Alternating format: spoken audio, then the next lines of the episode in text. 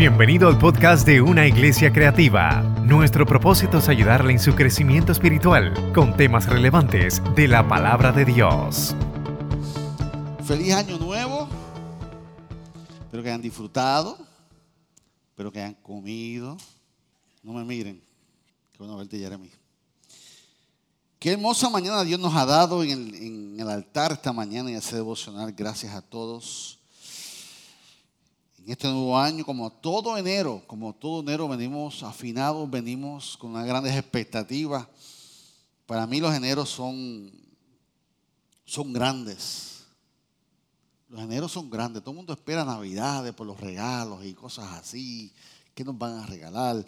Pero a mí los eneros, los eneros son grandes para mí. Los eneros es como reconciliarme con el Señor. Es algo grande. Es como que una oportunidad que Dios nos da para mejorar lo que estamos haciendo bien. Y que lo que el mundo le llama las resoluciones, si alguien debe tener resoluciones, somos nosotros. Y nuestras resoluciones comienzan por nuestra vida espiritual.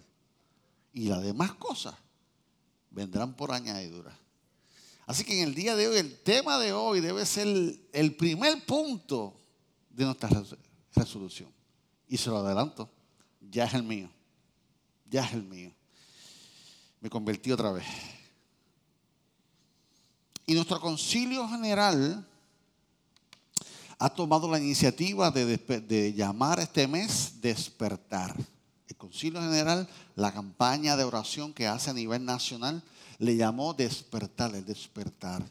Así que ellos como concilio, con todas las estadísticas de todas las iglesias de Estados Unidos, versículo 9, nueva traducción viviente. Poderoso.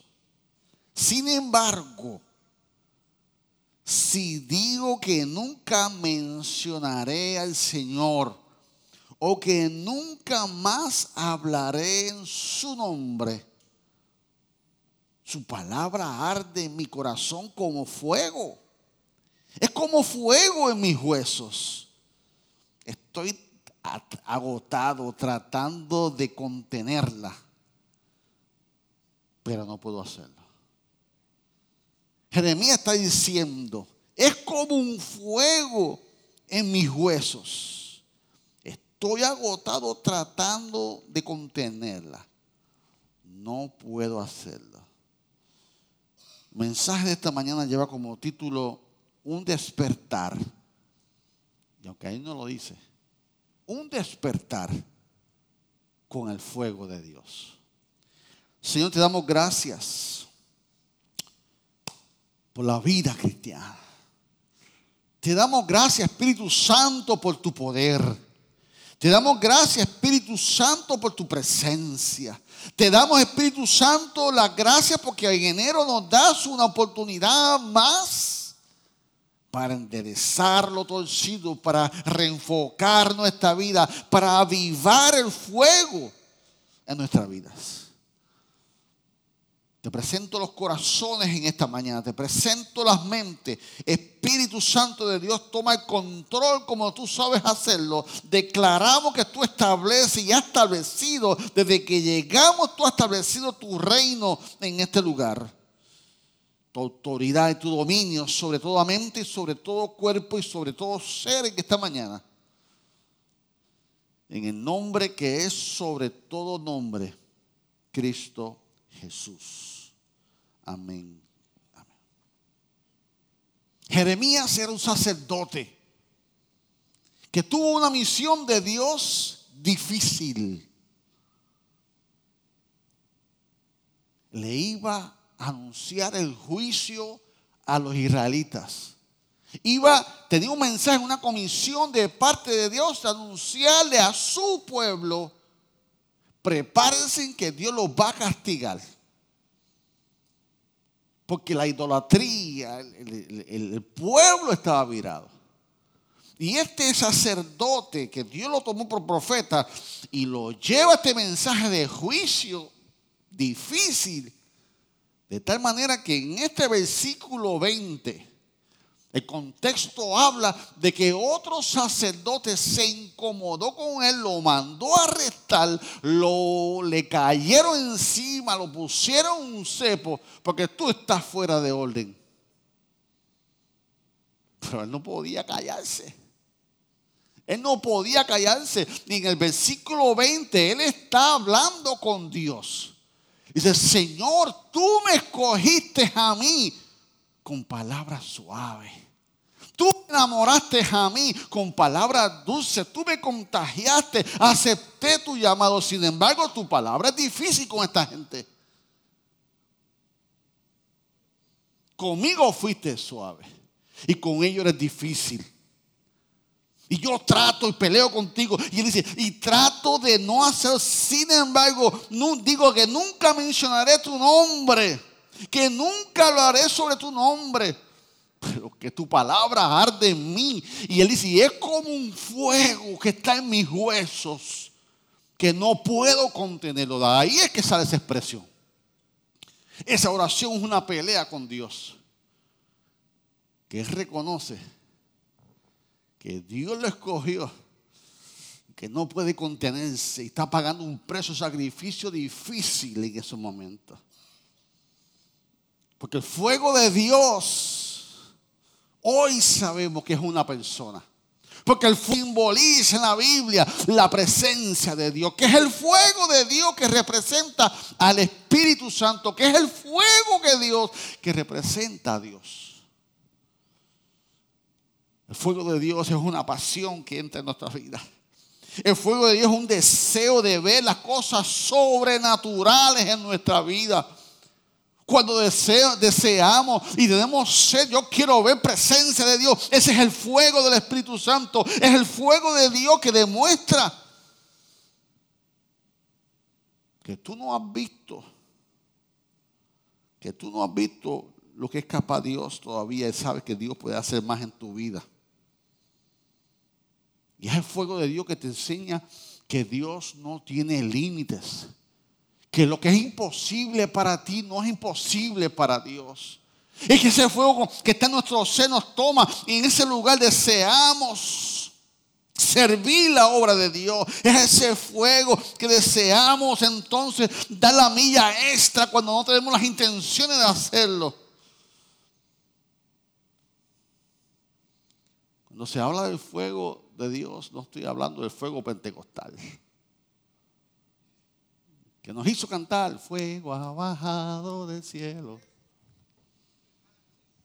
Que nos hizo cantar, manda fuego, Señor.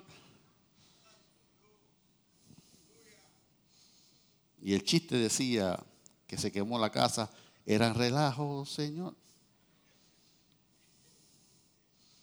Yo no estoy hablando de ese, de ese fuego.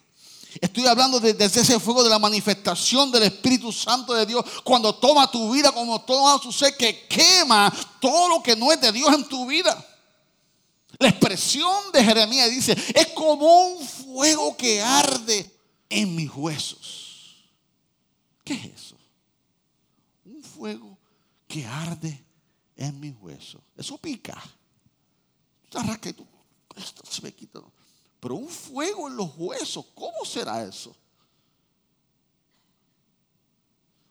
¿Por qué se le fue tan creativo de, comparar el fuego de Dios con un fuego en los huesos? Yo, puedo sentir, ver que, entonces quiere decir que va bien, bien, bien, bien, bien, bien, bien adentro. Y Jeremías dice, yo no puedo contenerlo. Y hoy es el primer culto del año. Hoy es enero. Hoy es el mes de nuevos comienzos. Es el, el, mes que Dios nos da para lo que hemos hecho bien, lo mejoremos. Yo quiero mejorar las cosas en mi vida. Yo quiero llegar al lugar que yo no he llegado. Yo quiero llegar al nivel de Dios que yo no he llegado. Yo quiero orar e intimar con Dios en, lugares y en alturas espirituales y yo no he llegado. Yo deseo el fuego de Dios y ese deseo de Dios es lo que va a provocar en nosotros un despertar. El concilio general dice, La iglesia mundial necesita un despertar. ¿Por qué? Porque cuando ven las estadísticas, 5 mil pastores han renunciado. Tantas iglesias han, cerrado. Members están bajando. ¿Por qué? ¿Qué necesitamos?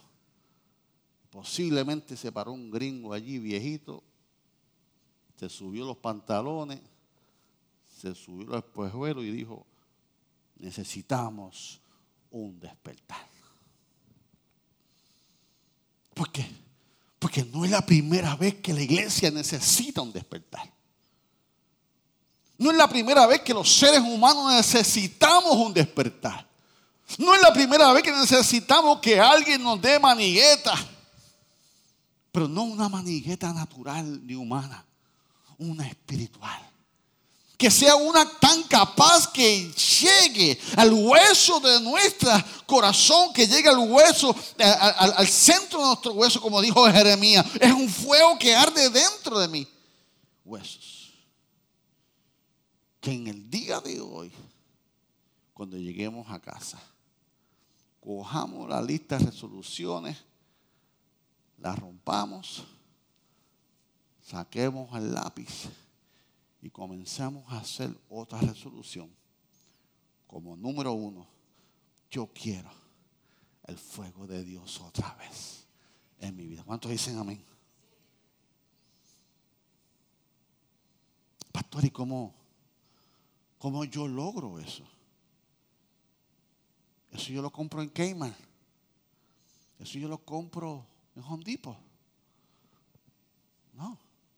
Número uno, para nosotros obtener el fuego de Dios en nuestra vida, debemos comprometer nuestra mente. Lo primero que tú tienes que hacer, que yo tengo que hacer, es comprometer nuestra mente. Mira lo que dice Filipenses 3, 12, 14. No que ya yo lo he alcanzado allá, ni que sea perfecto, sino prosigo por ver. Hermanos, yo mismo no pretendo haberlo ya alcanzado, pero una cosa hago olvidando ciertamente lo que quedó en el 2022, lo que quedó ciertamente en el 2021, lo que quedó en el 2015, olvidando ciertamente lo que quedó atrás. ¿Y qué? Extendiéndome, extendiéndome. Enero es un mes para que te extiendas para que te extiendas en el nombre de Jesús. A lo que está que por delante, prosigo a la meta. Olvídate lo que no te están acompañando. Olvídate lo que no están contigo. Prosigue la meta al premio del supremo llamamiento de Dios en Cristo Jesús. Nuestra mente. Comprometer nuestra mente. No mirar atrás es el enemigo. Usamos la frase que cuando el enemigo te acuerde tu pasado, tú le acuerdes su futuro a él. Porque una estrategia del enemigo que toma tu pasado para culparte. Toma tu pasado para acusarte. Así que yo no puedo mirar atrás en ese aspecto. Así que, ¿qué yo voy a hacer ahora? Yo solamente voy a mirar atrás con dos intenciones. Tú puedes mirar para atrás con dos intenciones. Número uno, ver de dónde Dios me sacó. Yo antes era así. Para cuando venga alguien, ah, tú estás en la iglesia, ah, ¿te acuerdas cuando tú hiciste esto? Mm, que hicimos juntitos. yo, sí, sí, sí, yo estuve ahí, pero de ahí me sacó Dios. La única razón que yo voy a mirar para atrás es como un testimonio. Digo, wow, que mucho yo he cambiado y lo que me falta, pero yo antes era así, ahora voy así. Yo antes estaba allá, ahora estoy acá. Yo antes no buscaba a Dios, pero ahora estoy aquí en la iglesia.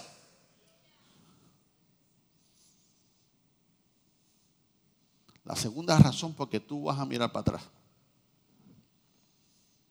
es para mirar atrás, atrás, atrás, hasta que llegas a dos mil años atrás, en la cruz del Calvario. Ahí fue que Él pagó mis culpas y mis pecados. Se hizo maldición por mí. Cogió mis maldiciones generacionales y las clavó en la cruz del Calvario. Las únicas dos razones que yo voy a mirar, número uno es por mi testimonio.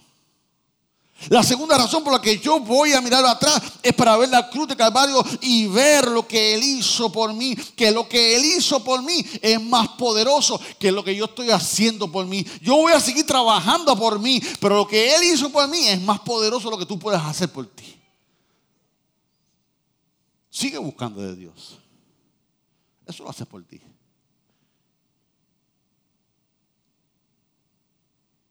Sigue mejorando como ser humano. Sigue mejorando. Toma decisiones sabias. Eso tú lo puedes hacer por ti. Y eso deberías hacer por ti. Pero más importante eso y más poderoso eso fue lo que Dios hizo por ti hace dos mil años atrás. Así que cuando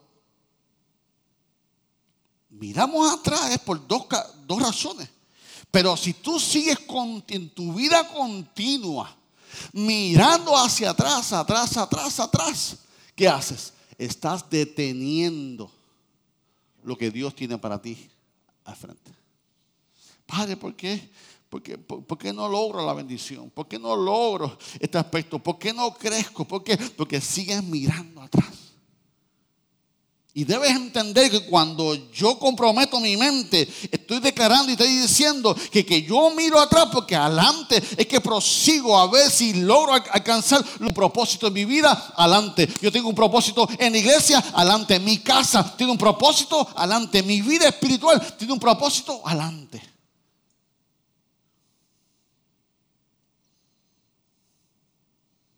Y cuando tú miras adelante, tú dejas la queja. Porque mientras estás mirando para atrás, te estás quejando, te estás quejando, te estás quejando, te sigues hiriendo. Y lo que Dios ya sanó, lo que Dios te está proporcionando, pero no avanzas. Porque estás mirando atrás. Cuando yo comprometo con mi mente con Dios, y no en tu pasado. Yo lo comprometo con Dios y no en mi pasado. Yo voy a caminar con gente ahora que está mirando hacia adelante. Si yo comienzo a caminar con gente que yo quiero seguir mirando para adelante, que yo quiero seguir progresando, que yo quiero seguir creciendo espiritualmente, pero sigo mirando a mi lado, antes que me está señalando el pasado, señalando el pasado, no estás comprometiendo tu mente con el Señor. No estás alineando tu mente con lo que dice la palabra. Entonces no puedes. Entonces yo voy a caminar con gente que tenga sueños iguales que yo o mayores que yo. Yo voy a tener pensamientos, voy a, comprometerme en mis pensamientos con gente que tiene ojos como yo, oídos como yo, vista como yo, lenguaje como yo. Yo voy hacia adelante. Si tú quieres seguir mirando para atrás, tú sigues mirando para atrás. Pero yo tengo propósito, yo tengo un destino divino en el nombre del Señor. Yo tengo que comprometer mi mente. Decidido. Decidido a seguir a Cristo. Cuando tú decides, es una decisión personal. Es personal. Que si mi hijo no quiere buscarle a Dios, yo te amo, yo te, quiero, yo estoy allí en la iglesia orando por ti.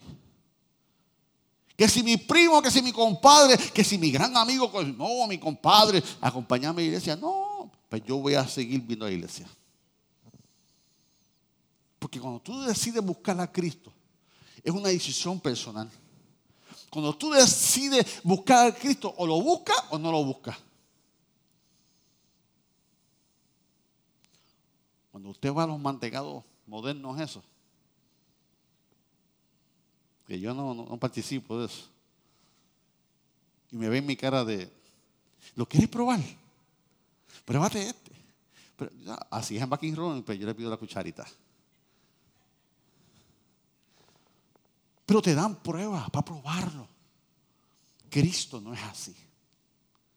Una vez que yo prueba a Cristo, que yo saboreé a Cristo, yo me quedo en Cristo. No estoy probando si sí o si no. Así que cuando yo sigo a Cristo, o lo sigo o no lo sigo. ¿Qué dice la Biblia? O eres frío o eres caliente. Los, tibios lo rechaza el Señor. Eso es lo dice la Biblia. Tú tienes que comprometer tu mente. Y cuando tú comprometes con tu mente, tú tienes que consistencia. ¿Y qué es consistencia? Consistencia es duración. ¿Qué es? Es estabilidad, es solidez y es resistencia. Cuando yo comprometo mi mente, yo tengo consistencia, que es duración, que es estabilidad, que es solidez, que es resistencia. Pero también cuando comprometo mi mente, tengo que persistencia. Una cosa es consistencia y otra cosa es persistencia. Y cuando yo tengo persistencia, yo tengo insistencia. Yo tengo insistencia, yo tengo perseverancia, yo tengo permanencia. Así que yo tengo que tener consistencia, pero también tengo que tener persistencia. Entonces, la consistencia es algo que hacemos todos los días, pero la persistencia es algo que hace todos los días, ¿sin qué? Sin excusas y sin importar los obstáculos que tengas.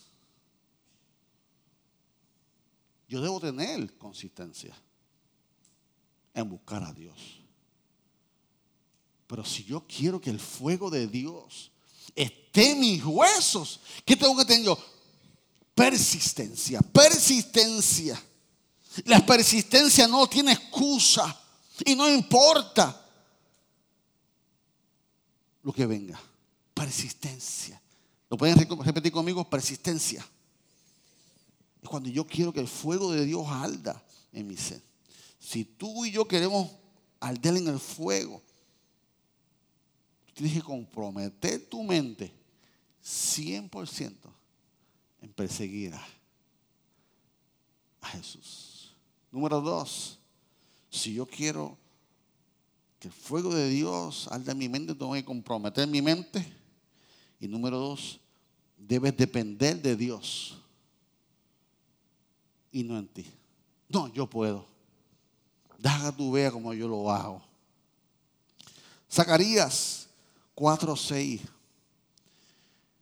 Entonces respondió y me dijo, me habló diciendo a esta palabra de Jehová Zorobabel, que dice, no es con ejército ni con fuerza, sino con mi espíritu, ha dicho el Señor de los ejércitos. Obviamente esa palabra fue establecida para ese contexto bíblico, pero de ese contexto bíblico sacamos un principio bíblico. Y el principio bíblico para nosotros es que si yo y todo lo que yo quiero hacer necesito depender de las fuerzas del Señor y no de mi fuerza. Si yo quiero hacer, algo familiar, tengo que depender de Él. Si yo quiero hacer algo ministerial, yo quiero depender de Él. Cuando yo dependo de Él, voy a hacer las cosas diferentes. Voy a hacer ujier hoy cuando yo dependo de Dios, los ujieres no comienzan a servir hasta que oran. Señor, yo sé ser ujier. Ya fui entrenado. Pero necesito depender de ti. Seguridad. Seguridad sabe de su trabajo. Fue entrenado para eso. Pero antes de seguridad comenzar, debe orar a Dios y buscar la dirección de Dios. Yo sé ser seguridad, pero dependo de ti, Señor. Yo sé ser papá. Yo sé ser esposo. Yo sé ser cristiano. Pero antes de eso, yo, tengo que, entiendo, cuando yo invito a Dios a mi proceso, a mi vida, cuando yo hago un alto antes de comenzar, Señor, estoy diciendo, Señor, yo necesito que tú me dirijas, yo necesito que tú me enseñes a ver lo que yo no estoy viendo, tú que lo sabes todo, tú que ves el principio, la mitad y el final, muéstrame. Cuando dependemos de Dios y no de nuestras fuerzas, lo que sucede es que cuando lo hacemos con nuestras fuerzas, ya lo hacemos automático. No dependemos de Dios para nada. Cuando yo oro antes de ir al trabajo, estoy diciendo, Señor, yo sé llegar al trabajo, pero yo necesito que tú me acompañes al trabajo. Yo necesito que tú me pongas alerta al trabajo. Yo necesito que tú me pongas alerta al carro, me pongas alerta al, que no está alerta. Porque ahora hay que guiar mirando que está mirando el celular al lado. ¿Y sabe qué? Cuando dominamos las situaciones, nos olvidamos de depender de Dios. Tú sabes, Dios sabe que tú sabes hacer las cosas, pero no es asunto que tú no sepas hacerlo, es asunto de decir, aunque yo no sé, yo quiero comenzar mi vida, mi acción, mi ministerio, mi trabajo, mi día, mi, mi, mi ser, invitando al Espíritu Santo que tome control de mi vida y no recostarnos de mis habilidades personales. Porque si Dios remueve su favor, tú puedes hacer la función solo, pero seguro que sí, porque tú tienes la capacidad. Pero cuando Dios la remueve, tú estás solo. Tú estás solo. Después dice, ay bendito Señor, si yo llego a saber, too late. Así que cuando yo lo hago con mis fuerzas y no con el Señor, entonces viene el cansancio. Entonces viene el desánimo. Entonces viene la pereza. porque Porque no invité al Señor, estoy haciendo con mi propia fuerza y no estoy invitando al Espíritu Santo de Dios que me dirija mi vida. Cuando yo invito a Dios a mi matrimonio, cuando yo invito a mi Dios a mi casa, hay un poder extraordinario de, de cubrir nuestra vida. Y no de mis talentos, y no de mi fuerza, y no de mi sabiduría humana entonces cuando invitamos al Señor lo, hacemos de una perspectiva espiritual. Desde la llama del fuego de Dios. Porque el Señor entonces te va a cubrir. Y esa llama va a arder en ti. Entonces ya no hay queja, sino hay que, hay soluciones. Entonces vas a entender a cómo manejar mejor las situaciones en tu vida. No vas a ver lo negativo, sino vas a aportar lo, positivo. No vas a ver las cosas que, que afectan, sino que dice, ¿cómo yo puedo ayudar a esta situación? Entonces no llegas tarde. Eres proactivo.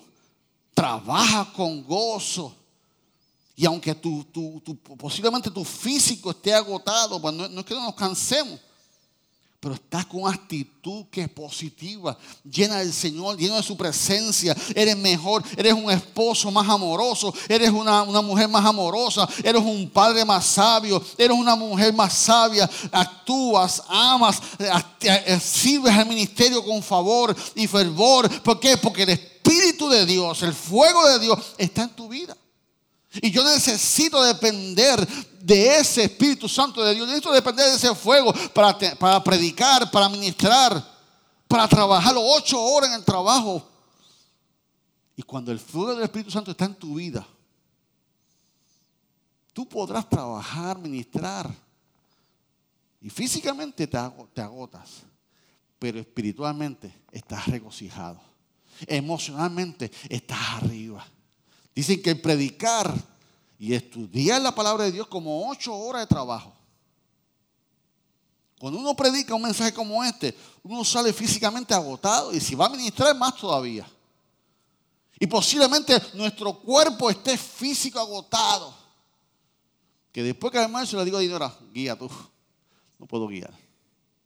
Pero ¿cómo está nuestro espíritu? ¿Cómo está nuestra alma? Gozosa ¿Por qué? Porque está satisfecha. ¿Por qué? Porque la presencia de Dios, porque el Espíritu de Dios se manifestó, porque nos llena en ese aspecto. Y está escrito, los que esperan en Jehová tendrán nueva fuerza, correrán y no se cansarán, caminarán. ¿Y qué? No se fatigarán. Cuando yo invito, cuando no, no lo hago con mi fuerza, cuando yo invito al Señor a obrar, cuando dependo de Dios en toda manera. Entonces, la tarea, la tarea tuya como esposo, como esposa, la tarea tuya como padre, como servidor, como ministro, se debe realizar en todo tiempo, dependiendo de Dios. Yo sé que tú sabes hacer el trabajo, pero cuando yo invito a Dios, el proceso. Y hoy estás cansado, que hoy estás cansada, que hoy estás desanimado, que hoy estás desanimada. Yo te pregunto en esta mañana, esta mañana, ¿de dónde vienen tus fuerzas? ¿De dónde viene tu ánimo? ¿De dónde viene tu motivación? del Facebook, del Instagram, del YouTube, tu esposo, de tu esposa, de tus hijos. Ay, el se me va para afuera. Ahora yo no, yo no sé qué hacer con mi vida. ¿De dónde viene tu motivación? ¿Del pastor? ¿De la familia? ¿O en verdad estoy ardiendo para Dios? ¿De dónde vienen tus fuerzas? ¿De dónde viene el fuego de Dios en tu vida? Yo no puedo creerle más lo que dice Facebook, que dice la palabra de Dios. Que Dios me dará la fuerza, que Él me va a dar el ánimo, que todo proviene de Él. Entonces yo tengo que creerle menos a las redes sociales y creerle más a Dios. Y tengo que preguntarme en esta mañana, ¿de dónde vienen mis fuerzas? ¿En quién yo me estoy apoyando? ¿En qué yo me estoy apoyando? Porque cuando yo me apoyo a una persona, cuando yo me apoyo en algo activo o material, cuando esa persona me falla, cuando esa persona se va, caigo. ¿Por qué? Porque no nos estamos apoyando en el Señor. Número uno, si yo quiero el fuego de Dios en mi vida, yo tengo que Dale prioridad a los pensamientos. Debo depender de Dios. Número tres. Debo ser obediente. Un obediente extremo. Que haga sacrificio.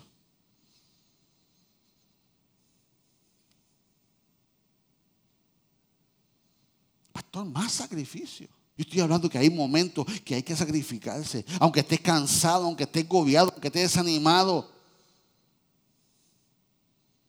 Aunque se sienta que no puede salir de estancamiento. Pero tú nunca vas a ver una persona que esté viviendo en una vida de oración, de búsqueda, teniendo luchas espirituales. Va a tener otras luchas, pero espirituales no. Cuando tú ves una persona que está buscando el reino de Dios y su justicia, no la vas a ver luchando con el reino de las tinieblas. No la vas ver desanimada por eso. ¿Vamos a ser tentados? Vamos a ser tentados. ¿Que vamos a tener momentos difíciles? Claro que vamos a tener momentos difíciles. Pero tenemos que velar que nuestra fe no mengue. Y comenzamos a menguar y a cuestionarnos sobre Dios. Y cuando nos desanimamos y nos cansamos, comienzan las preguntas. ¿Por qué Dios? ¿Por qué la iglesia? ¿Por qué tengo que dar culto hoy? ¿Por qué tengo que ofrendar? ¿Por qué tengo que diezmar? ¿Por qué tengo que dar primicias? ¿Por qué tengo que hacer esto? Y cuando pasa eso, significa que el fuego de Dios se está muriendo en ti. El fuego de Dios se está muriendo en ti. La pregunta que esta mañana que te hago. Para que un fuego se reavive, hay que echarle algo. Para que un fuego se reavive y se mantenga vivo, hay que reavivarlo. Yo te pregunto en esta mañana, ¿qué estás dispuesto a a poner en el altar de Dios? ¿Qué estás dispuesto a poner en el fuego de Dios para que en tu vida coja fuego, coja vida, se mantenga vivo? ¿Qué estás dispuesto tú a pagar el precio de entregar al Señor en el día de hoy para que ese fuego se mantenga vivo? Si Dios te pregunta en esta mañana, ¿qué me quieres entregar hoy? ¿Qué me vas a entregar hoy? ¿Qué estás dispuesto a entregar hoy? ¿Qué sacrificio estás dispuesto a hacer hoy? Pastor, usted no sabe los muchos sacrificios que yo he hecho. Por el ministerio, por la vida cristiana, por mi vida. Usted no sabe cuántos sacrificios hoy. Cuando hablamos de gente que ha hecho sacrificios, por eso en la Biblia está Hebreos 11. Esa gente hizo sacrificio. Hebreos 11.1 nos dice, es pues la fe de la certeza de lo que se espera. La convicción de lo que no se ve. Porque por ella alcanzaron buen testimonio los antiguos. Por la fe entendemos haber sido constituido el universo por la palabra de Dios, de modo que lo que se ve fue hecho de lo que no se veía. Por la fe Abel ofreció a Dios más excelente sacrificio que Caín, por lo cual alcanzó testimonio de que era justo, dando a Dios testimonio de sus ofrendas, y muerto aún habla por ella. La fe de Enoch fue traspuesta para no ver muerte, y no fue hallado, por lo que traspuso Dios. Y antes que, que fuese traspuesto, tuvo testimonio de haber agradado a Dios, pero sin fe. Es imposible agradar a Dios. Porque es necesario que Él sea y se acerque a Dios. Porque es necesario que, que, se, acerque a Dios, crea que le hay y que es galardonador de lo que le busca. Por la fe Noé, cuando fue advertido por Dios acerca de las cosas que aún no se veían, con temor preparó el arca en que su casa se salvase. Y por esa fe condenó al mundo y fue hecho heredero de la justicia que viene por la fe. Por la fe Abraham, siendo llamado, obedeció para salir a un lugar que, que había de recibir como herencia y salió sin saber de dónde iba. Por la fe habitó como extranjero en la tierra prometida, aunque con la tierra ajena, morando en tiendas con Isaac y Jacob coheredero de la misma promesa. Porque esperaba la ciudad que tiene fundamentos, cuyo arquitecto y constructor es Dios. Por la fe también la misma Sara, siendo estéril, recibió fuerzas para concebir y dio a luz aún fuera del, tiempo de, de la edad, porque creyó que era fiel quien lo había prometido, por lo cual también de uno y de ese casi muerto salieron como las estrellas del cielo la multitud y como la arena innumerable que está en la orilla del mar. Para nosotros tener el fuego de Dios, tenemos que hacer sacrificio, tenemos que ser obedientes. Y esta gente sí hicieron sacrificio. Nosotros hacemos sacrificios. Usted hace sacrificio. Yo he hecho sacrificio. Pero jamás se compara con los sacrificios que esta gente hicieron en su vida terrenal.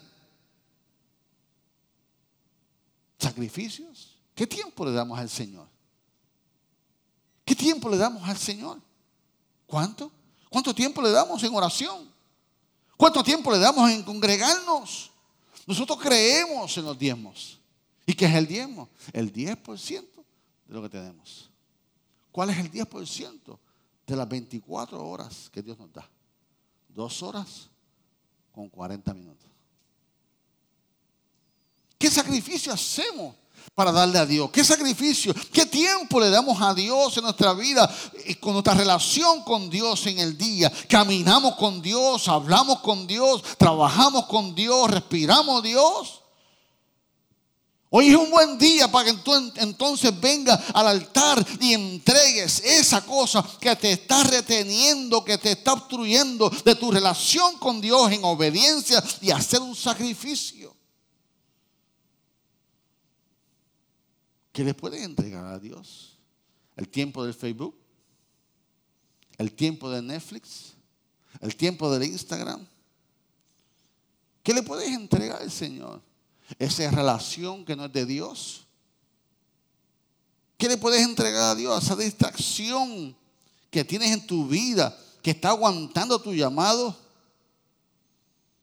Y es lindo cuando Dios nos habla. Es lindo cuando el profeta nos habla. Es lindo cuando Dios usa el pastor y nos habla. Es lindo cuando Dios usa la diaconisa y nos habla. Pero que después que Dios nos habla, ¿Qué vamos a hacer? ¿Qué estás haciendo con las palabras que Dios te dio un día? ¿Qué estás haciendo con la palabra poderosa que Dios marcó tu vida con un destino? ¿Qué estás haciendo con eso? Y son distracciones que, que vienen. Yo tengo que traer al altar la distracción que yo entienda y ponerla en el fuego para que queme otra vez, una vez más. Tú tienes que poner algo en el fuego. Tú tienes que poner algo en el altar. Tú puedes posiblemente, si tienes una adicción, ponerla en el altar. Una falta de perdón, ponerla en el altar. Una inseguridad, ponerla en el altar. La depresión, ponerla en el altar. Un altivez, un orgullo, ponerlo en el altar. La falta de reconocimiento, ponerla en el altar. El fuego de Dios quiere arder en tu vida. El fuego de Dios quiere volver a, a quemar lo que vida. Y cuando tú entiendes que tú le pones algo a Dios en obediencia, en sacrificio, entonces tú tienes que salir de aquí a construir y hacer algo extremo. Una vez que Dios salga al fuego en ti, en tu vida, no importando quién te rodee, porque en la embarcación habían doce discípulos y solamente Pedro, ¿qué hizo? Salió de la embarcación. Fue solamente Pedro que se atrevió. Solamente Noé se, atrevió a, construir un alga. Alguien tiene que salir en tu casa. Alguien tiene que salir en tu matrimonio. Alguien tiene que salir en la iglesia. Alguien tiene que salir en el ministerio y sacar su pie y comenzar a hacer algo poderoso. Porque si quiere el fuego de Dios es para eso. Si no, nos quedamos sin despertar.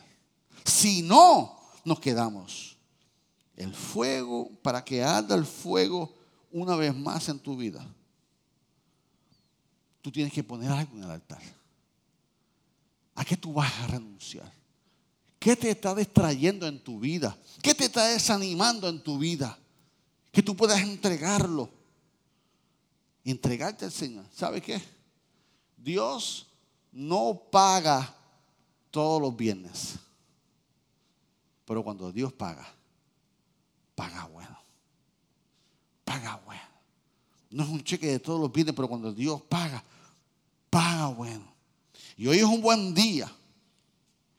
Hoy es el primer domingo del, del año para que tú dices, yo quiero volver a quemar. Yo quiero volver a, a, encender mi fuego. Yo quiero volver a comenzar y decirle sí al Espíritu Santo y no a la carne. Decirle, carne, salte a un lado porque mi espíritu va a gobernar. Y para hacer eso, número uno, yo tengo que comprometer mi mente. Número dos, yo tengo que depender de Dios. Número tres, yo tengo que obedecer a Dios y al sacrificio. Y número cuatro, si Elisa me acompaña, nos tenemos que humillar delante de Dios. Humillarte delante de Dios. Mira como dice Santiago 4, 7, nueva traducción viviente. Así que humíllense. Viviente dice, humíllense. Otra versión dice, obedezcan. Otra versión dice, someteo pues a Dios. Así que cada versión comienza diferente. Una dice, obedezcan. Otra dice, someteos. Y viviente dice, humillaos, humíllense delante de Dios. ¿Y qué va a pasar cuando tú te humillas delante de Dios? Resistan al diablo. Resístanlo. Eso quiere decir que va a estar presente. Eso quiere decir que tú vas a salir de aquí con un plan que vas a decir, uff, la fogata mía volvió a encender. Amén. Gloria a Dios, esa es la idea. La mía también. Pero después que nos humillemos hoy, prepárate. Y te dice la Biblia, no te rindas. Julia, no te rindas. Resiste. Tú has resistido. Yo soy testigo de eso. Pero resiste más. ¿Cuánto más, pastor? Resiste. ¿Y qué va a pasar? Y Él huirá de nosotros.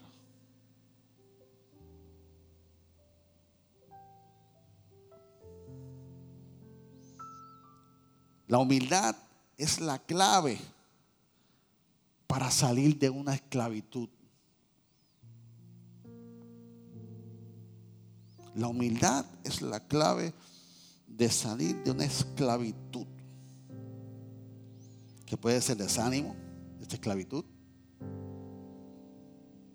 Puede ser adicción a las redes sociales. Puede ser algo. Tú le pones nombre. La humildad es la clave para salir de la esclavitud. Y es la clave para acercarte a Dios. Para tú acercarte, de Dios, acercarte a Dios, tú tienes que humillarte. No hay de otra. No hay de otra. Pero cuando yo me humillo, estoy consciente de dos cosas. Cuando yo me humillo delante de Dios, estoy consciente de mis limitaciones. Hecho que lo he intentado, lo he intentado, lo he intentado, pastor, lo he intentado. Eso quiere decir, Jeremy, que tienes limitaciones, que yo tengo limitaciones. Cuando yo me humillo delante de Dios, estoy consciente de que tengo debilidades. Y cuando yo tengo una debilidad, yo no juego. Yo no me acerco. Si mi debilidad es la barra, yo no voy a la barra. Si mi debilidad es las mujeres, yo no juego con las mujeres. Si tu debilidad son los hombres, yo no juego con los hombres. Cuando nos humillamos, estamos conscientes de que tenemos limitaciones, que yo no soy perfecto, que tú no eres perfecto, que se te acabaron los truquitos. Cuando yo me humillo, cuando yo vengo delante de Dios, es decirle, Señor, yo mira que yo he intentado salir de esto. Mire que yo he intentado, Señor. Yo he hecho todo lo que yo he podido y no puedo. Eso es humillación. Es sacar la altivez. Es sacar el orgullo, que nadie me vea.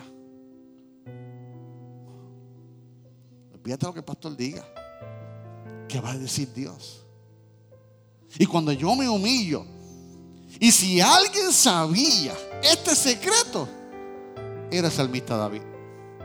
Por eso es conforme al corazón de Dios. Porque él sabía la importancia del corazón de Dios. Y en el Salmo 51 a 17 entonces dice, para ti, traducción lenguaje actual, la mejor ofrenda es la humildad. Tú, mi Dios, no desprecias a quien con qué? Sinceridad. Se humilla y se arrepiente. Un corazón contrito y humillado, Dios, jamás desprecia. Será otra visión.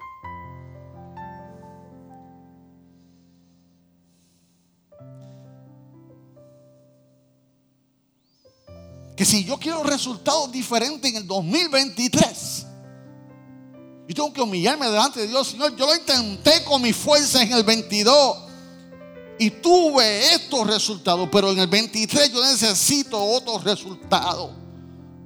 Yo tengo debilidades, yo tengo limitaciones, lo intenté, pero no pude, no pude, no pude, no pude. ¿Por qué? Porque lo hice con mi fuerza y no dependí de Jehová. ¿Sabes qué? El 2023 vas a tener los mismos resultados porque lo vas a seguir haciendo con tu fuerza. Y son importantes tus fuerzas. Pero no lo mismo mi fuerza, dependiendo del Señor. No lo mismo mis fuerzas y mis habilidades con mi humillación y venir delante de Dios. O sea que David sabía el corazón de Dios. David pecó, adulteró y fue delante de Dios y escribió el Salmo 51 que se humilló terrible, magistralmente delante de Dios cuando usted lee el Salmo 51. Y cuando lee el 17, se da cuenta de eso. La importancia de conocer cómo es Dios. La importancia de conocer cómo yo me acerco a Dios.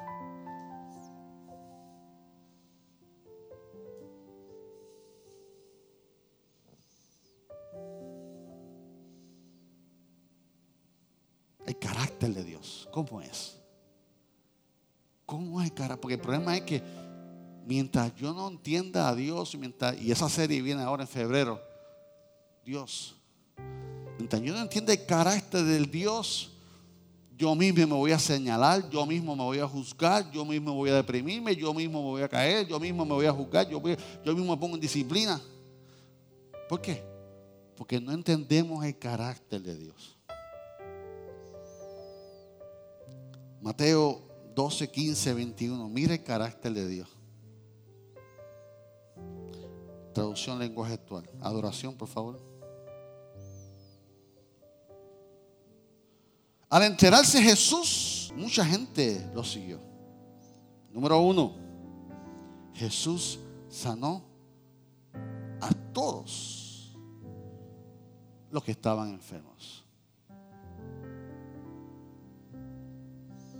Y les ordenó que no se lo contaran a nadie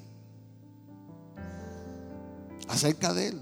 Y se cumplió lo que Dios había dicho por medio del profeta Isaías. Miren a mi elegido, al que he llamado mi siervo, a mi servicio, perdón. Yo lo amo mucho y él me llena de alegría. Yo pondré en, en él mi espíritu y él anunciará mi justicia, perdón, y entrará. ¿Dónde estoy? En el 19.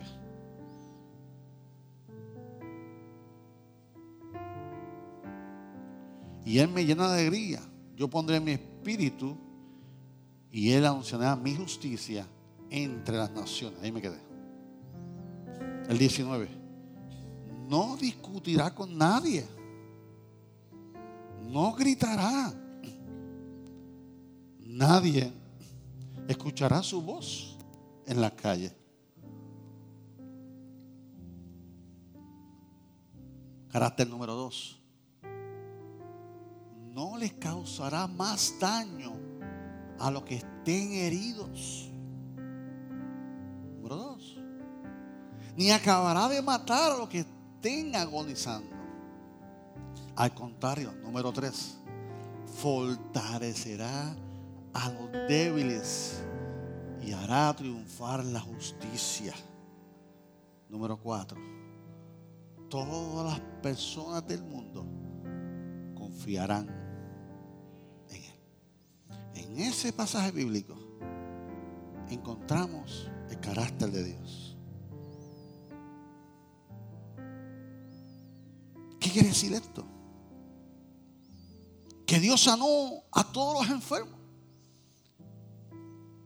No dejó a nadie, Jeremy, a todo el mundo. Está interesado en sanarte a ti. No te va a dejar fuera. Está, está dispuesto a sanarme a mí. O sea, cuando yo hablo del carácter de Dios, todos nosotros estamos incluidos. Todos somos hijos lindos. Tú no te vas a quedar fuera. Tú estás incluido en el deseo de Dios. Así que no deje que tu mente te diga, yo no cualifico para esto. Yo no soy santo para esto. No te, te desprogramen, no te descualifiques tú, porque Dios, número uno, no te descualifica. Dios sanó. Jesús sanó a todos los enfermos. Número dos, no le causará más daño a los que están heridos. En otras palabras, el deseo de Dios es sanarte, no rechazarte. En otras palabras, tú eres importante para Dios. No importa lo que hiciste, no importa lo que estás haciendo, tú eres importante para Dios. Él desea sanarte, Él desea restaurarte. Número tres, al contrario, va a fortalecer a los débiles y hará triunfar la justicia. En tu debilidad Él no te rechaza.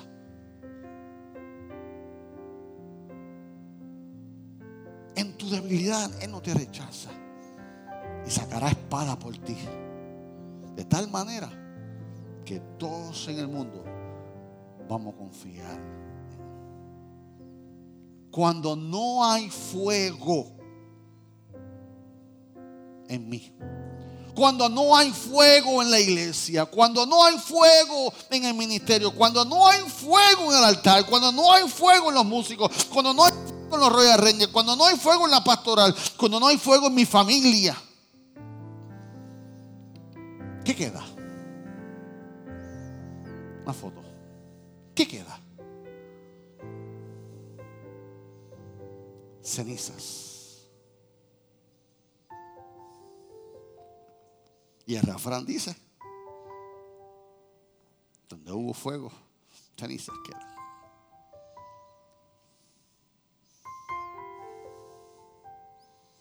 Cenizas que son pequeños troncos La compasión de Jesús a enfrentar tanta gente con necesidad. Hablando de Mateo 12. Ponían los necesitados en el camino, los mendigos, clamaban por milagros y él ministraba a todos. Hoy usted y yo estamos aquí. Y tú estás aquí en este día, posiblemente preguntándote, hecho una ceniza. Dios, ¿Te has olvidado de mí? Dios, tú te has olvidado de mí. Posiblemente tú eres una de esas cenizas. Preguntándote, Dios, tú te has olvidado de mí. Tú has bendecido a aquel que está allí, a mí no. Posiblemente llevas rato, años diciendo, Señor, yo quiero alder, yo quiero alder. Posiblemente llevas rato diciéndole, me, me siento sin alder. Posiblemente estás diciendo, ya no, ya no ardo fuego como antes. Ya no ardo fuego como antes, Señor. Posiblemente te estás quejando con Dios. Posiblemente estás diciendo, Señor, pero que yo antes, yo tenía fuego. Oh Señor, yo me acuerdo cuando yo era presidente de joven en Carolina. ¡Uh! Esos corazos que yo cantaba con fuego. Cuando yo era maestro de escuela bíblica, cuando yo era presidenta, cuando yo era directora. Posiblemente te estás preguntando cuando aquel momento y te estás recordando en el pasado, cuando yo tenía fuego en mi vida, en la otra iglesia, en el otro matrimonio, en el otro país. Cuando yo era joven, cuando no tenía hijos, cuando no tenía nietos cuando no tenía mucho trabajo.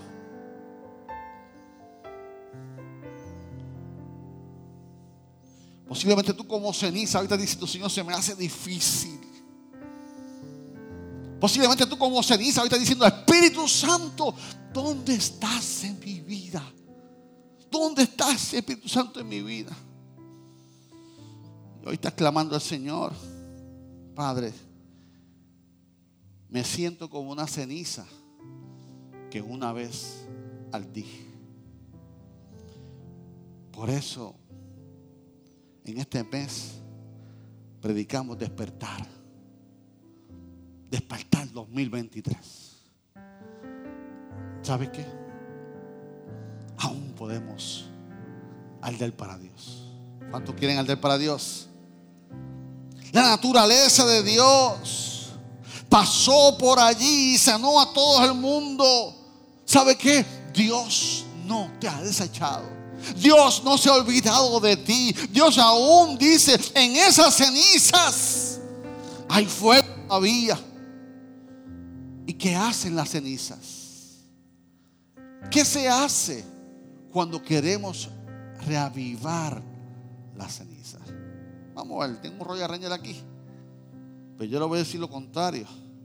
Cuando queremos apagar, esparcimos las,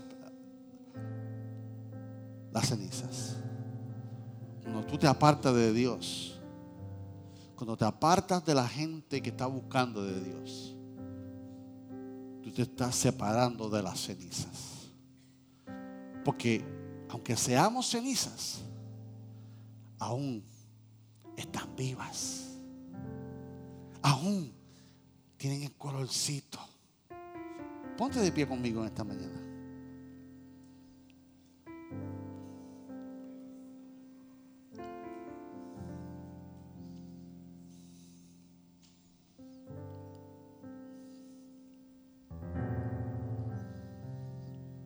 ¿Qué ustedes creen? Y me incluyo. Si como podamos, nos acercamos al altar como cenizas. Mírame cómo usted puede acercarse hacia el frente. Vamos a pedirle a, Dinora que suba. Vamos a pedirle a Garín y que suban para hacer más espacio. Julio, acompáñame para hacer más espacio. Aleluya. Acérquese, acérquete. Acérquese al altar.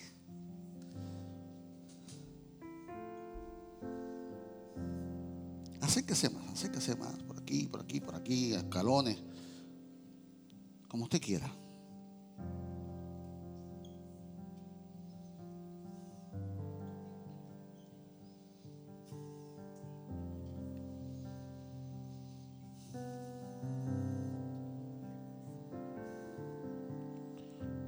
Cuando queremos avivar el fuego,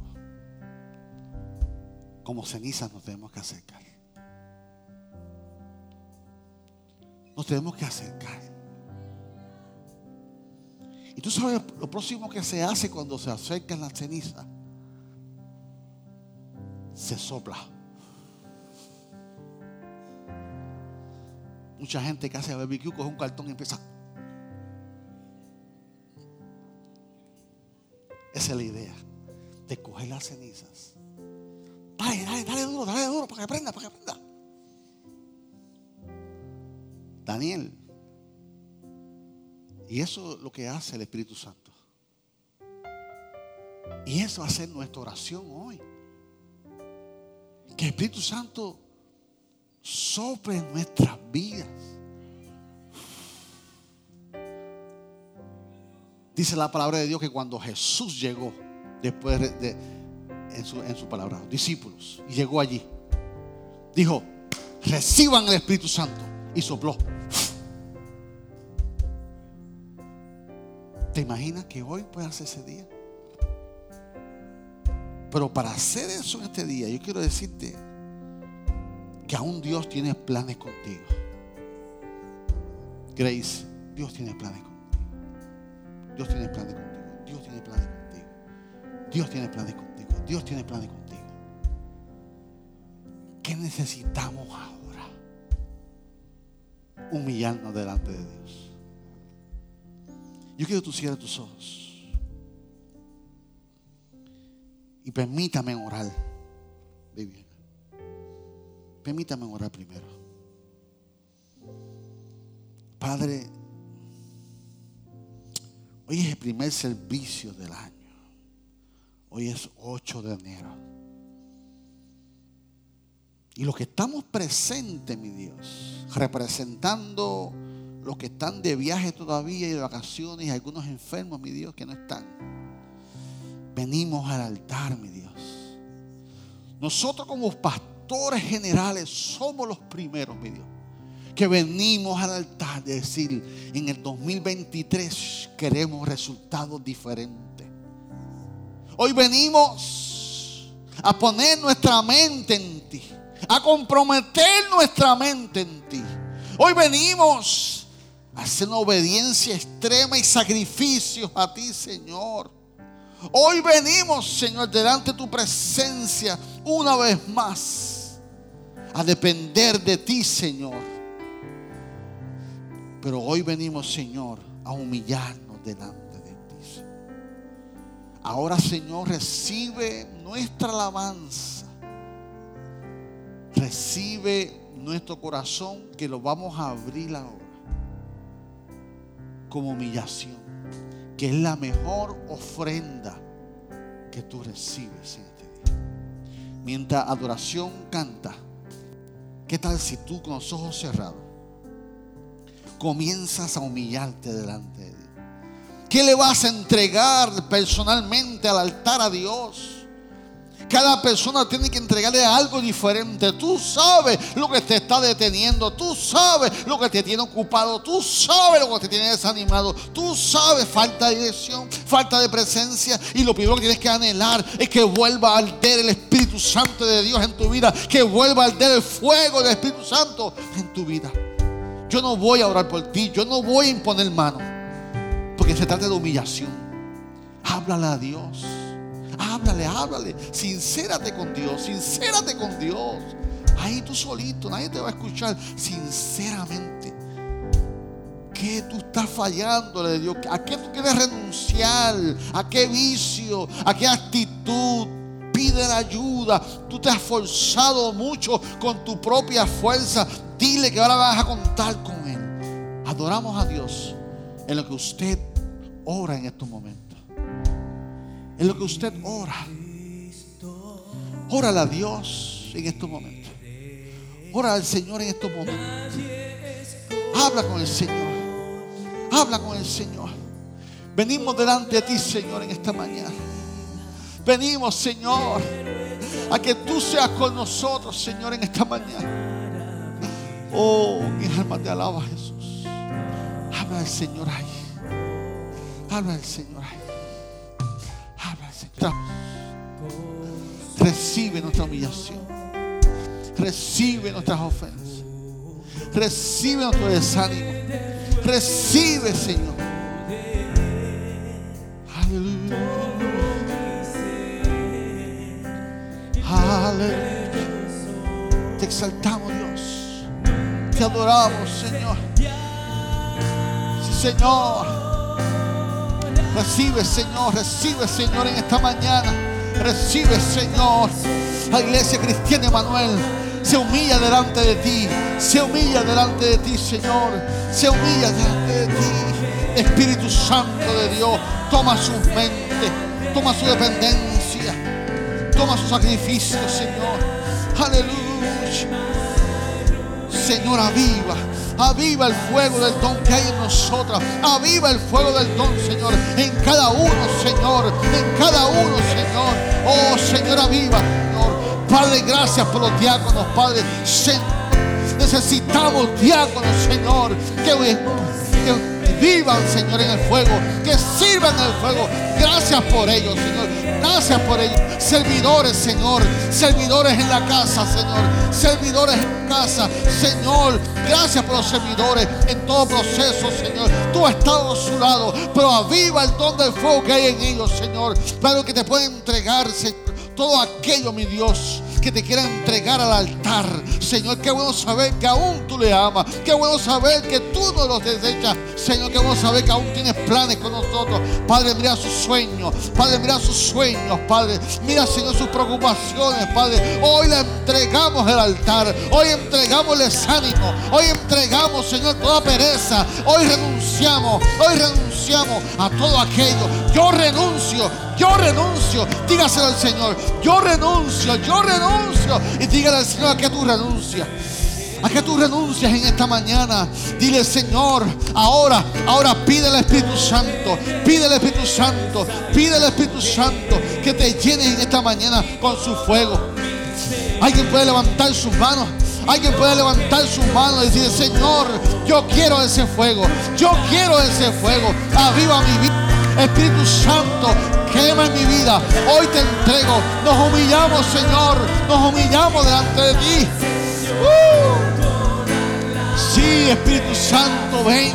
Espíritu Santo, toma a las mujeres. Espíritu Santo, toma a los hombres. Espíritu Santo, toma a la juventud. Espíritu Santo, toma el equipo de oración.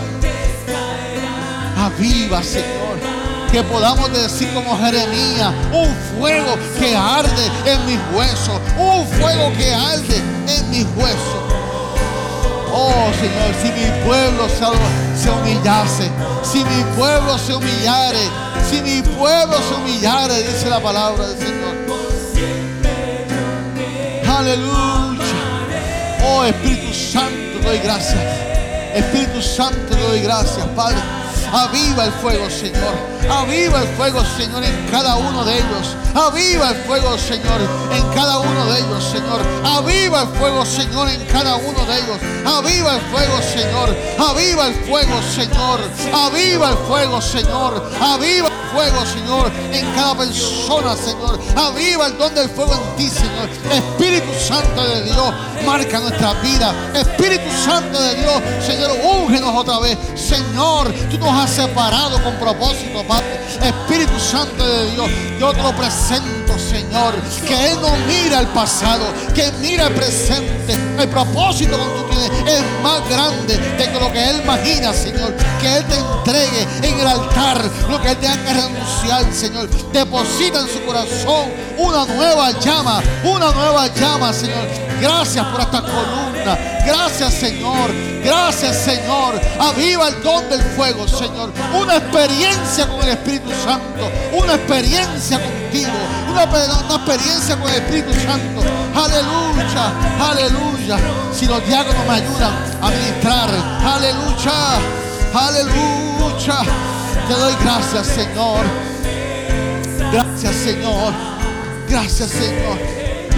Aleluya. Aleluya. Habla con Dios. Pero yo no quiero los mismos resultados de 2022. Yo renuncio a los mismos resultados. Gracias por las bendiciones del 2022. Gracias por las bendiciones. Gracias por el crecimiento. Gracias por lo que nos diste. Pero yo quiero más. Yo quiero más en el 2023. Y comienzo. Yo comienzo que el fuego arda en la iglesia cristiana de Emanuel. Yo no sé si tú quieres que la iglesia Emanuel se encienda. Yo no sé si tú quieres que las mujeres de propósito. ¿Dónde están las mujeres de propósito? Yo quiero la Mire, mire, la iglesia siempre ha sido sostenida por las mujeres de oración. ¿Dónde están esas mujeres que anhelen el fuego de Dios? Que anhelen ser usadas. Los varones, los sacerdotes de la casa. Tenemos que ser llenos del Espíritu Santo de Dios. Iglesia cristiana Emanuel. Que este año sea un despertar para cada uno de nosotros. Pero acuérdate de entregarle en el altar algo para quemar. Entrégale lo que te está aguantando. Señor, te damos gracias por este momento. Te damos gracias, Señor, por este comienzo. Te damos gracias, Señor, por tu presencia. Te damos gracias por tu Espíritu Santo en esta mañana. Padre, que sea Él en nuestra vida. En el nombre de Cristo Jesús. ¿Qué tal si aprovecha ahí?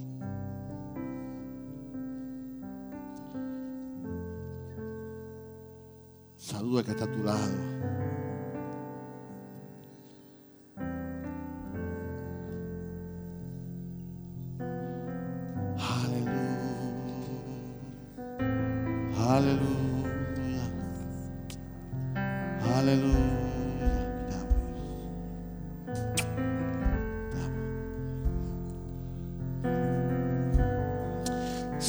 Te presentamos el equipo de adoración.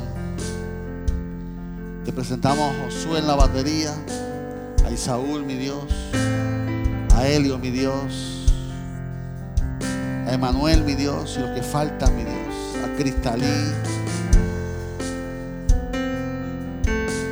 Que podamos ser los primeros en poner en el altar todo lo que no es tuyo, mi Dios.